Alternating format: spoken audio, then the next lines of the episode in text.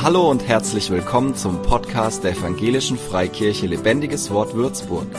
Mach dich bereit für ein neues Wort von Gott für dein Leben. Heute geht es um dieses Thema, so überwindest du Menschenfurcht. Wenn ich jetzt fragen würde, wer hat schon mal dieses Gefühl gehabt, Menschenfurcht, verunsichert von anderen, müsst euch nicht melden, es müssten nämlich alle Hände nach oben gehen. Jeder von uns kennt das, jeder von uns hat das schon mal gespürt, dass in seinem Leben Einschüchterung da war und die Angst, was denkt der andere, was macht der andere, was passiert mir durch den anderen, das kennt jeder von uns, deswegen sparen wir uns das Händeheben. Aber das ist kein guter Zustand. Und das ist kein Zustand, in dem uns Gott lassen möchte. Und deswegen stellen wir uns einfach mal die Frage, warum ist es denn wichtig, Menschenfurcht zu überwinden? Weißt du, was passiert, wenn Furcht, wenn Menschenfurcht, wenn Einschüchterung von anderen in deinem Leben ist? Du stehst da in deinem Leben mit gezogener Handbremse. Es geht nicht so voran, wie es vorangehen sollte oder könnte. Du bist gehemmt. Du bist ver verunsichert. Ich hatte das Ereignis jetzt im Winter. Da ist bei unserem Golf tatsächlich die Handbremse festgefahren, äh, festgefroren und ich bin losgefahren. Das war nicht schön. Es hat dann auch irgendwann gestunken und irgendwie kamst du nicht so gut voran, wie wenn es alles klappt. Und so hat auch Menschenfurcht eine Wirkung auf unser Leben, als wäre eine Handbremse angezogen in unserem Handeln. Menschenfurcht nimmt uns die Freiheit zu agieren oder so zu handeln, wie wir ohne diese Furcht handeln würden. Wir haben plötzlich keine Freiheit mehr. Wir sind verunsichert. Und Menschenfurcht verhindert dadurch auch, dass der Heilige Geist frei in unserem Leben wirken kann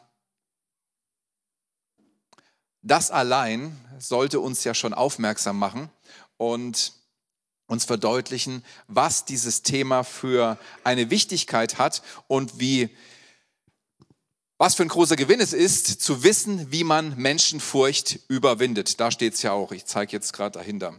Ja, kurz gesagt, Menschenfurcht hält dein Potenzial und deine Möglichkeiten klein. Du lebst unter dem, was möglich ist. Und es verhindert, dass das zustande kommen kann, was Gott für dein Leben geplant hat. Es verhindert oder hält den Willen Gottes für dein Leben auf. Das, was er tun möchte in deinem Leben, kann sich nicht so entfalten, kann nicht so ähm, sich entwickeln, als wäre diese Furcht nicht da.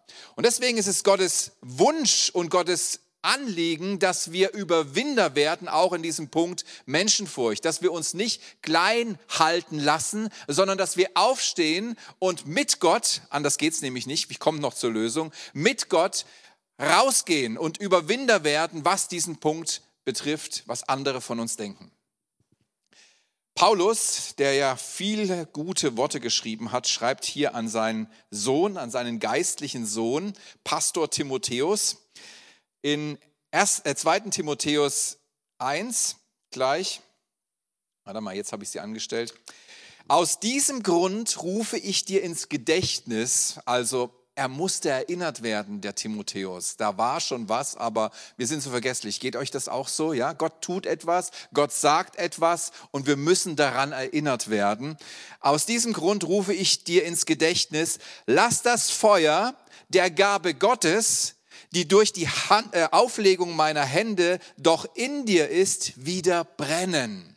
Also da ist etwas in das Leben von Timotheus hineingekommen, aber es ist nicht mehr in dem Umfang da, wie es sein sollte. Es ist irgendwie reduziert, eingegangen, vielleicht nur noch am Klimmen. Und Paulus ermutigt Timotheus und sagt, hey, lass das wieder aufflammen. Halte dich nicht für unfähig oder für zu gering.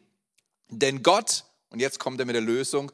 Denn Gott hat uns nicht einen Geist der Verzagtheit gegeben, sondern den Geist der Kraft und der Liebe und der Besonnenheit. Das war die erste Möglichkeit, in Begeisterung auszubrechen. Aber Es wird schon noch. Wir sind ja jetzt erst gerade dabei zu entdecken, wie man Menschenfurcht überwindet und sich nicht mehr scheut von den Gedanken, was denkt der neben mir, wenn ich jetzt Amen sage oder Halleluja. Das kommt alles noch. Gottes Feuer soll in uns brennen. Er möchte, dass wir lodern von dem, was er in uns angezündet hat. Er möchte nicht, dass wir das verstecken, dass wir uns fürchten, wie wir ankommen könnten, wenn das rausbricht. Deswegen schreie ich auch gerade so. In jedem, auch in dir. Auch in dir möchte er sehen, dass das, was er angezündet hat, lodert und brennt und aus dir herausbricht. Menschenfurcht und Verzagtheit hält dieses Feuer aber klein.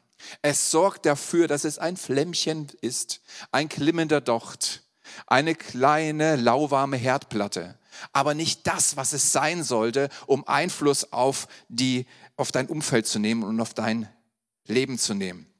Eine Herdplatte, die lauwarm ist, da kannst du drauflangen, da kannst du lange einen Topf Wasser draufstellen, bis da was passiert. Aber eine Herdplatte ist da, um Veränderung darüber zu erzeugen. Und du bist dafür da, um Veränderung in deinem Leben und in deinem Umfeld geschehen zu lassen. Und das passiert nur, wenn die Flamme lodern darf. Dann verbrennt nämlich das, was da nicht hingehört und es wächst das auf, was Gott tun möchte und schenken möchte. Ich bin aber froh, dass hier Besonnenheit steht, wenn wir das leben, was Gott in uns angezündet hat. Ähm, was habe ich denn hier aufgeschrieben?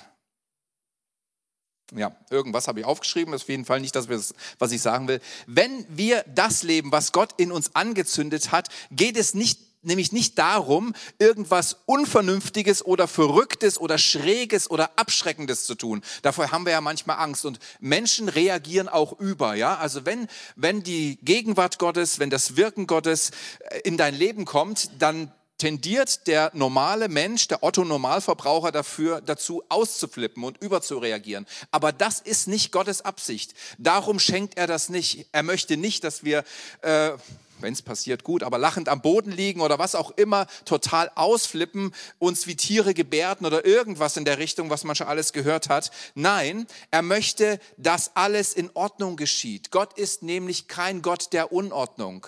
Bei ihm geht es immer anständig und ordentlich zu. Lies das mal in 1. Korinther 14, da steht genau das drin. Ohne Next Steps 1 hörst du es auch. Aber es geht tatsächlich darum, nicht zu vorsichtig zu sein und nicht zu zaghaft zu sein, sondern das zu leben, was Gott in dir angezündet hat. Es rauszulassen.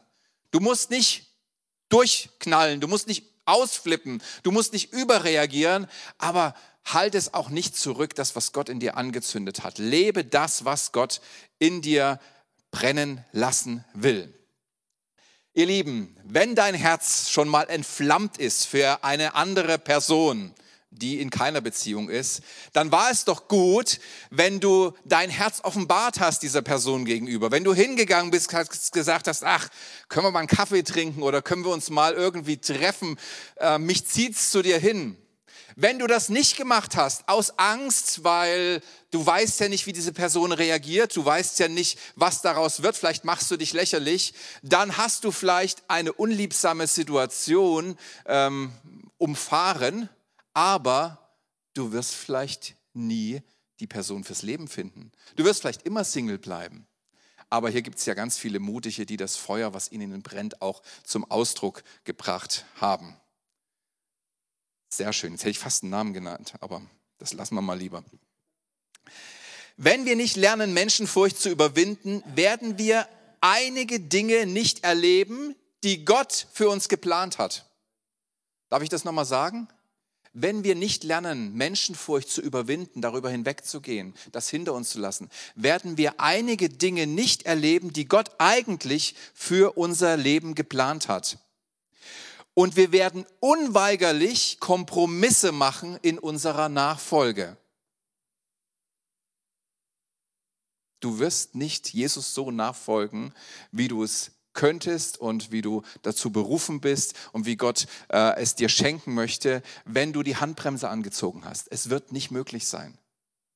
Und das allein sollte uns doch schon das Herz öffnen, dass wir sagen, wow, diese Handbremse möchte ich sehr, sehr gerne lösen. Und es ist keine elektrische Handbremse, die automatisch losgeht, wie bei den neuen Autos jetzt, wenn du losfährst, sondern es ist noch eine altmodische Handbremse. Die musst du selber noch betätigen. Knopf drücken, leicht hochziehen, runterlassen und dann äh, geht's los. Also du bist damit darin involviert, du bist beteiligt. Menschenfurcht will uns immer von Gottes Plänen, übertreib's doch mal. Immer auf Abwege, immer in Sackgassen rein, immer irgendwo, ey, übertreib's doch mal nicht mit deinem Glauben. Sei doch mal nicht so überschwänglich, ja? Und diese Meinungen kommen nicht nur von Leuten, die Jesus gar nicht kennen. Diese Meinungen oder diese Aussagen kommen auch von, von Menschen, die Jesus kennen. Sei doch mal nicht so extrem. Geh doch mal, glaub doch mal nicht so groß. Äh, sei doch mal nicht so mutig mit deinem Gott. Äh, wir sind doch alle normal. Wir kochen doch alle nur mit Wasser. Nein, Menschenfurcht will uns immer von Gottes Plänen wegführen. Ja, Pastor, wie kannst du sowas behaupten? Ich gebe dir mal ein paar Beispiele. Während Mose, kennt jemand Mose? Jetzt könnt ihr euch mal melden. Ein paar haben die Bibel schon gelesen, ja. Während Mose auf dem Berg war, was passierte da? Aaron war unten mit dem Volk und er war eingeschüchtert von Volk und ließ sich dazu hinreißen, ein goldenes Kalb zu bauen. Wollen wir das mal lesen zusammen? Hab's euch mitgebracht. Der längste Text heute, aber er lohnt sich. Das Volk aber sah, dass Mose lange nicht vom Berg herabkam. Da versammelte sich das Volk um Aaron. Da ist er schon mal in einer komischen Situation, wenn da so eine ganze Masse um ihn rumsteht. Und sie sprachen zu ihm, auf, mache uns Götter, die vor uns herziehen. Denn dieser Mose, der Mann, der uns aus dem Land Ägypten heraufgeführt hat, wir wissen nicht, was mit ihm geschehen ist. Und jetzt keine Diskussion, kein langes Wenn und Aber, kein Versuchen, den anderen zu gewinnen. Vers 2, da sprach Aaron zu ihnen, reißt die goldenen Ringe ab, die eure Frauen, eure Söhne und eure Töchter an den Ohren tragen und bringt sie mir. Da rissen sich alle die goldenen Ringe ab, die sie an ihren Ohren trugen und brachten sie Aaron. Und er nahm es aus ihrer Hand und bearbeitete es mit dem Meißel und machte daraus ein gegossenes Kalb. Da sprachen sie, also gerade hatten sie noch die Erkenntnis, dass Moses sie ja rausgeführt hatte aus dem Land Ägypten, aber jetzt sagen sie, das sind deine Götter Israel, die dich aus dem Land Ägypten heraufgeführt haben. Interessant, da gab es sie noch gar nicht, die wurden jetzt gerade erst gemacht, aber sie waren damals irgendwie schon doch da. Weil er die Menschenfurcht nicht überwand, wurde Aaron wenn auch nur für eine Zeit, zum Götzendiener und ließ sich auf das Volk an. Schlimme Konsequenz daraus, 3000 Mann starben infolge dessen. Jerubim, der König des Nordreiches Israel. Kennt den jemand? Jetzt wird schon schwieriger, weniger Hände, aber Jerubim ist auch bekannt. Ähm, er war König im Nordreich und er war eingeschüchtert von dem Gedanken, dass seine Leute ins Südreich gehen, nach Jerusalem und dort in den Tempel Opfer bringen, dort anbeten gehen. Er hatte Angst, wenn das passiert, dann bleiben sie da unten und sagen, hey, eigentlich pff, halten wir uns, eigentlich haben wir die größere Verbindung doch zum Südreich. Und dann hatte er Angst, dass sie kommen und ihn ähm, umbringen und dann er seine Herrschaft und sein Reich verliert, dass sie ihn erschlagen würden, befürchtete er. Und deshalb ließ er sich dazu hinreißen, zwei goldene Kälber zu bauen in seinem Reich und sie hinzustellen, damit die Leute in seinem Reich Opfer bringen können. Er hat Ersatzgötter aufgestellt. Er verleitete das ganze Volk zum Götzendienst, weil er eingeschüchtert war, weil er Angst hatte vor den Menschen. Was würden die Menschen tun, wenn sie sehen, dass nur in Jerusalem geopfert werden kann? Und jetzt könnte ich noch zu König Saul kommen, aber das lassen wir. Er ist ja er hat ja mehrere Etappen, wo ähm, deutlich wurde, was Menschenfurcht anrichten kann, bis zum völligen Aus, das ihn Gott völlig verwirft. Menschenfurcht ist nicht nur ein unangenehmes Gefühl, wo wir uns kurz wegducken und denken, ach, es geht wieder vorbei, sondern es ist eine Kraft, die dem Wirken des Geistes Gottes entgegensteht. Menschenfurcht ist nicht nur, naja, passt schon, dann ducke ich mich halt mal kurz ab. Menschenfurcht, wenn sie kommt, steht bewusst dem Wirken Gottes, den Plänen Gottes in deinem Leben gegenüber. Und deswegen müssen, und hier benutze ich mal das Wort, es ist ja nicht so attraktiv heutzutage, müssen zu sagen. Deswegen müssen wir lernen, Menschenfurcht zu überwinden. Oder du bleibst auf niedriger Stufe. Du wirst nicht das erleben, was Gott vorhat. Ich hoffe, an diesem Punkt habe ich dich überzeugt, dass es gut ist, wenn wir uns herausfordern lassen, mit Gott Menschenfurcht zu überwinden, es zu lernen, wie wir Menschenfurcht zu überwinden. Und jetzt kommt nämlich die Lösung. Der erste Punkt ist, oder überhaupt mal das Grundsätzliche ist, du brauchst Gott dazu. Du schaffst es nicht allein. Es ist nicht zu meistern. Wenn Menschenfurcht etwas ist, was dem Heiligen Geist entgegensteht, haben wir es mit einer geistlichen Kraft zu tun. Wir haben es mit etwas Übernatürlichen zu tun. Und äh, die werden wir nicht durch eigene Stärke, durch eigene Willenskraft, durch irgendwie besonders guten, äh, robusten, dominanten Charakter überwinden. Schaut mal Petrus an. Ich verleugne dich nicht. Und was war dann, als diese Macht kam, die Menschenfurcht? Er verleugnete ihn dreimal so, wie es Jesus vorausgesagt hat. Der erste Punkt ist, den wir brauchen, Vergebung oder Umkehr. Wenn du Menschenfurcht in deinem Leben Raum gegeben hast und dich von ihr hast leiten lassen, sprich mit Gott darüber. Komm mit Gott ins Gespräch darüber und sag ihm, was passiert ist. Er weiß es doch eh schon. Er sieht dich doch schon in deiner, äh, in deiner Haltung oder in dem, was passiert ist. Komm mit Gott ins Gespräch darüber und bitte ihm um Vergebung, wo du dieser Furcht Raum gegeben hast und aufgrund dessen falsche Entscheidungen getroffen hast. Das geht nicht da, oder es geht nicht darum, dass, dass jetzt jemand mit dem Finger auf deine ähm, Fehler zeigt. Es geht darum, dass du herauskommst. Wenn Richtungswechsel in deinem Leben machen, indem du zu Gott kommst, mit einer Fehlentscheidung Buße tust und umkehrst. Das ist der Schlüssel. Das ist, wie es funktioniert. Ehrliche Umkehr ist immer die der Schlüssel, um eine, in eine neue Richtung zu gehen. Wenn wir falsch, auf den falschen Wegen sind, braucht es einen Richtungswechsel und dieser Richtungswechsel heißt Umkehr. Und ehrliche Umkehr hat immer was mit Demo zu tun. Hat immer was damit zu tun, dass wir etwas anerkennen, ähm, unsere eigenen Fehlentscheidungen oder Orientierungslosigkeit und ähm, den anerkennen, der uns helf, helfen kann, indem er uns vergibt und wieder rausholt aus diesem falschen Weg.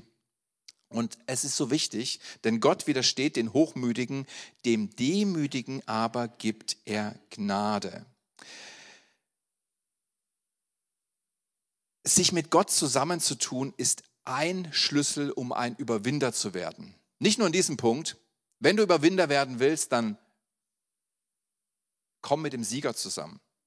Komm mit dem zusammen, der alles überwunden hat, der den Sieg schon gewonnen hat, den Kampf schon, den Sieg schon errungen hat, den Kampf schon gewonnen hat. Das ist der Schlüssel, wenn du Überwinder werden willst. Komm zusammen mit Gott.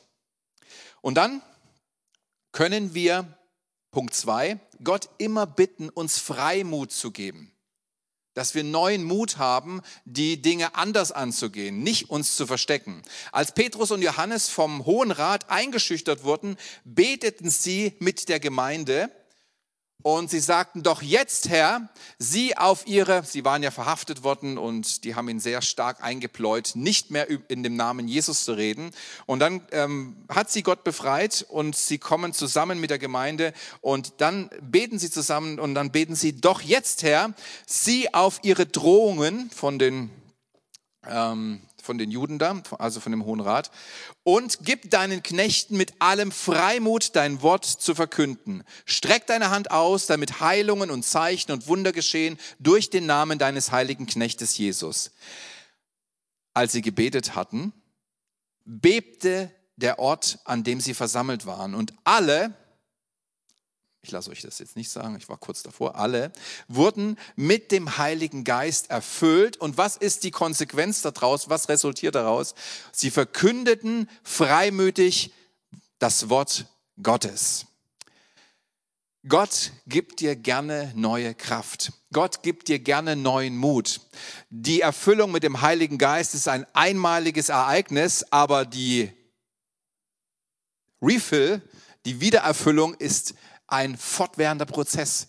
Du kannst zu Gott immer kommen und sagen, ich brauche neu Kraft, ich brauche neu Mut. Und der Geist Gottes ist die Person des, äh, der Dreieinigkeit, die in unserem Leben Mut und Kraft geben möchte, ein Leben zu leben, so wie Gott es für uns geplant hat. Was passierte? Sie beteten zu Pfingsten und dann, als der Heilige Geist ausgesandt wurde, ist der Petrus, der vorher dreimal Jesus verleugnet hat, rausgegangen und hat eine Predigt gehalten in Freimut.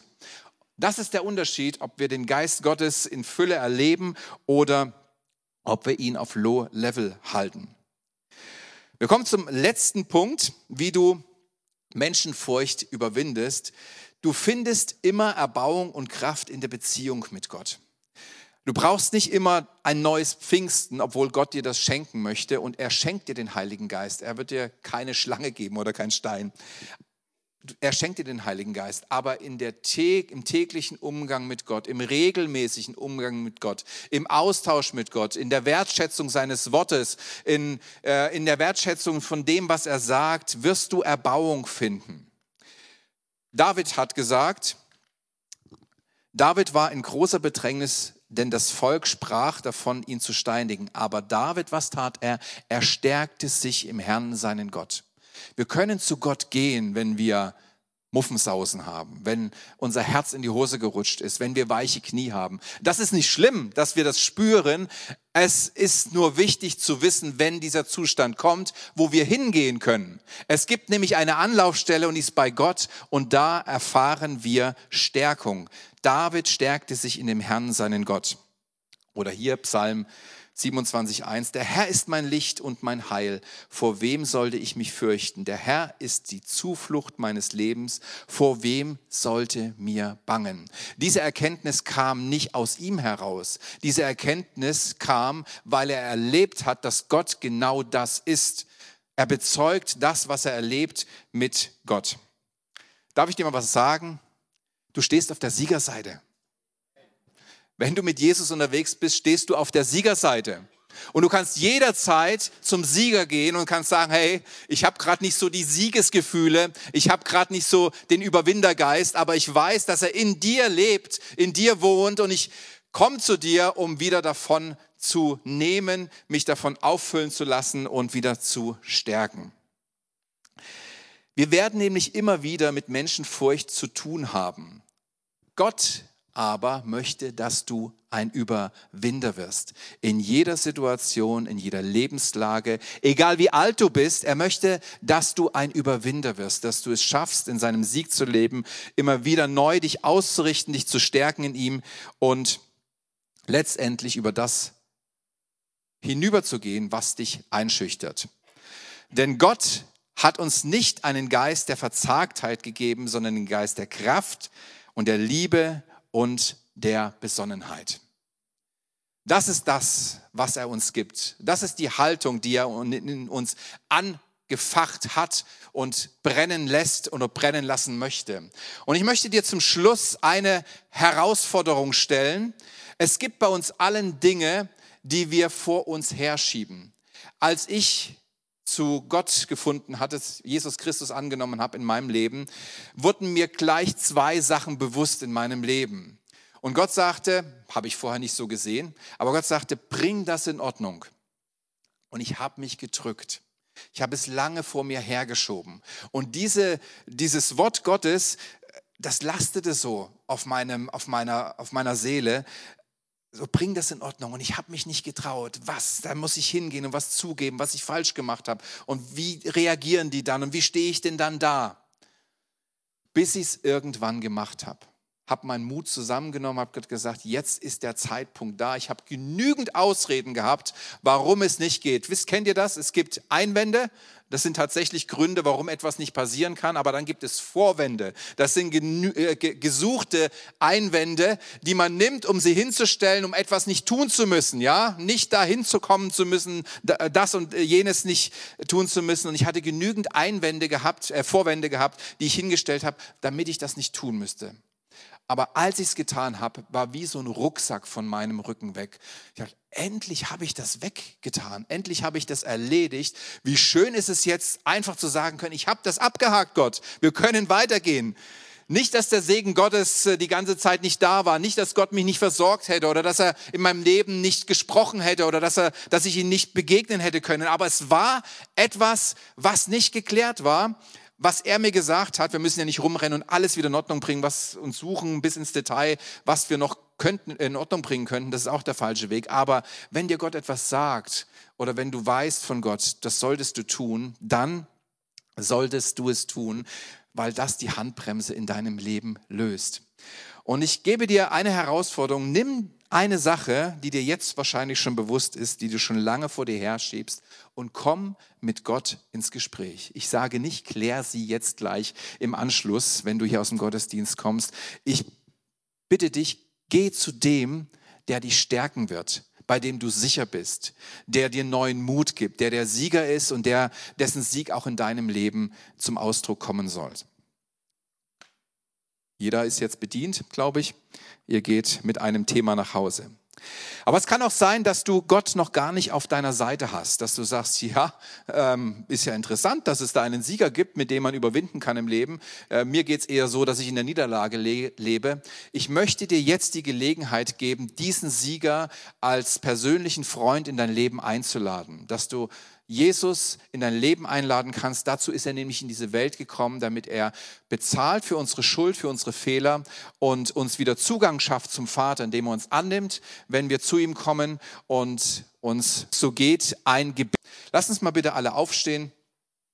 Ich möchte mit dir, dem es so geht, ein Gebet sprechen. Wenn du möchtest, kannst du gerne deine Hand heben.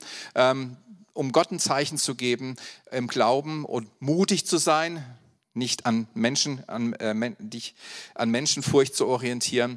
Aber ich lade dich einfach ein, dieses Gebet im Herzen mitzubeten und so möchte ich dir eine Hilfe geben, ein Kind Gottes zu werden. Gott wird dich annehmen und er wird dich in die Beziehung einfügen. Er wird mit dir weitergehen. Er wird dich zu anderen stellen, die auch mit ihm unterwegs sind, damit du mit ihnen Gemeinschaft hast. Das ist sein Plan.